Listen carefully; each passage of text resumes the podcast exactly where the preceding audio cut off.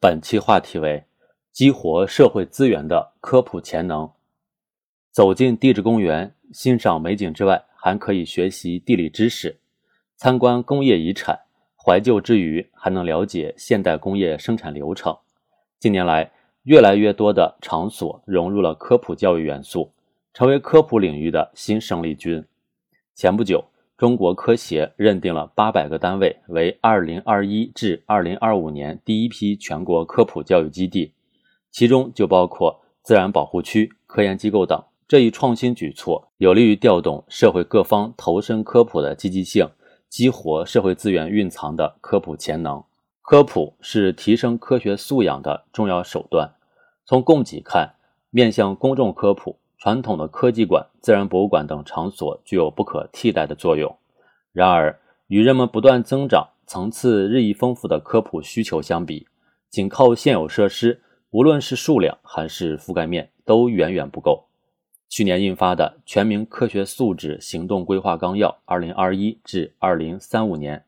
提出，鼓励和支持各行业各部门建立科普教育研学等基地，提高科普服务能力。大力加强科普基地建设，深化全国科普教育基地创建活动，构建动态管理和长效激励机制，有助于推进新时代科普工作模式转型升级，为全面建设社会主义现代化强国作出积极贡献。此次公布的全国科普教育基地实现了类型上的多样化，既包括图书馆、文化馆等公共设施，也包括公园、自然保护区、风景名胜区等公共场所。还包括工业遗产和闲置淘汰生产设施建设的科技博物馆、工业博物馆等。图书馆、文化馆、博物馆汇集的资源多，可以拓展强化科普服务功能。植物园、动物园等与人们日常生活融合程度较深，有助于科普融入日常。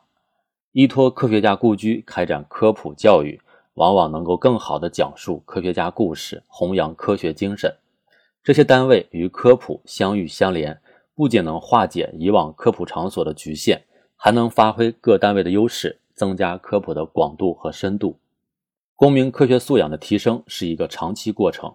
与之相应，科普应当贯穿生产生活的方方面面。生活处处有科普，不局限于固定场所，也不应只靠一场场活动，既需要润物细无声，也需要飞入寻常百姓家。营造良好的科普氛围和环境，有助于人们获得科学知识，养成科学思维。从这点看，引导全社会关心科普、参与科普，是适应科普规律的必然要求。吸引更多的社会力量参与科普，也有利于革新科普工作模式，实现从相对单一的推动到社会有机联合的转变。中国科协发布的调查结果显示。二零二零年，我国公民具备科学素质的比例达到百分之十点五六，连续数年保持较高增长。这一成绩的取得，得益于我国逐渐摸索出一套以人民为中心、政府推动、全社会参与的科普工作机制。面向未来，还需要进一步完善长效激励机制，让各类社会机构在科普工作中活起来和活起来。具体到科普基地建设上。一方面需要鼓励和支持各行业各部门建立科普教育研学等基地，提高科普服务能力；另一方面，要为图书馆、公园、工业博物馆等持续开展科普服务提供资金资源保障。已经被管理部门认定的科普教育基地，则应该因地制宜，发挥所长，加强与专业科普机构合作，开展丰富多样、为公众喜闻乐见的科普服务。科技创新、科学普及是实现创新发展的两翼。